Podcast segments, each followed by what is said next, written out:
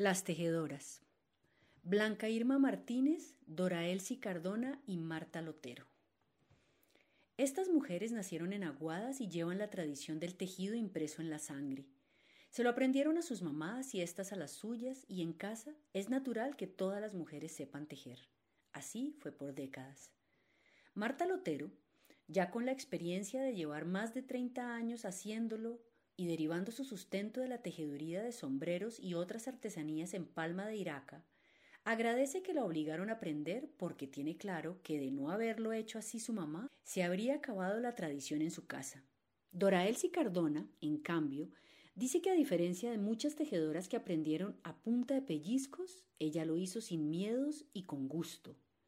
Por su parte, entre la abuelita y la mamá de Blanca Irma Martínez, Anatilde y Alicia, se lo enseñaron todo a esta niña de ojos curiosos, empezando por los cargadores de las botellas, con siete pajitas con las que hacía una tira, y de ahí, rápidamente, pasó a la elaboración del sombrero, la traba que es su inicio, y las cuatro crecidas o espirales con las que se constituye la copa de un sombrero fino.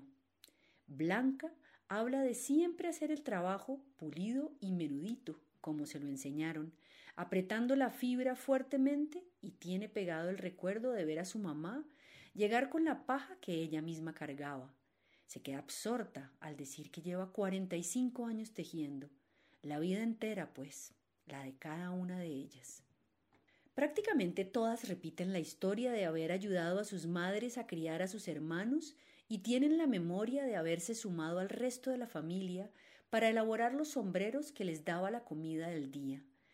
Recuerda niñeces duras y demandantes, pero ninguna lamenta haber prestado sus manos para aprender el arte al que ellas también le han entregado sus vidas. Son amigas de las fibras y saben reconocer y usar la materia prima que reciben.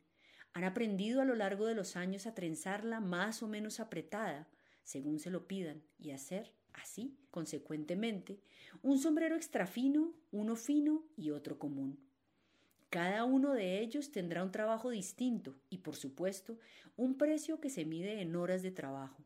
Se saben continuadoras de una tradición viva.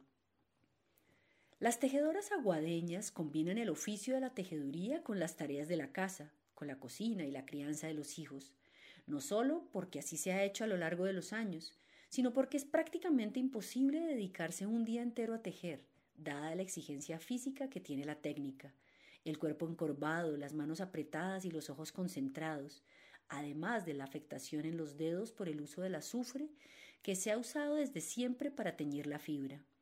La tejeduría es entonces algo que han aprendido a hacer con vigor y una memoria del cuerpo que solo tienen ellas, por lo cual pueden darse el lujo de conversar y hasta ver televisión mientras lo hacen, como lo cuenta riendo Dora Elsie.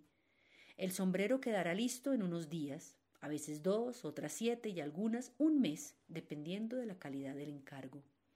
Las tejedoras saben el trabajo que implica hacer un sombrero de los más apretados, los extrafinos, y son conscientes de que son piezas preciosas que solo valoran unos pocos que están dispuestos a invertir en una joya de la naturaleza mediada por las manos de una mujer que como tal circulan poco.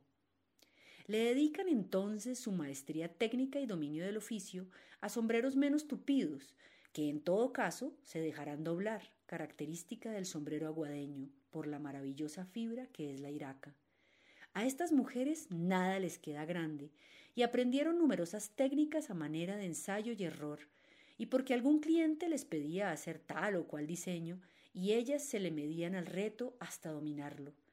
Marta recuerda que por cuenta del tejido de unas canastas que hizo con su mamá hace más de 30 años, se ganaron una olla pitadora y un dineral de cien mil pesos, y que eso las hizo felices en la tarea de diversificar el uso de la iraca en infinidad de productos artesanales. Dora Elsie, por su parte, hace sombreros y también portavasos y abanicos y bolsos. También varias de ellas se dedican a transmitir su saber. Marta lo hace y adora hacerlo, Dora Elsie también. Y Blanca Irma les heredó el saber a sus sobrinas, porque lo han hecho desde siempre, con sus manos y una fibra llamada iraca.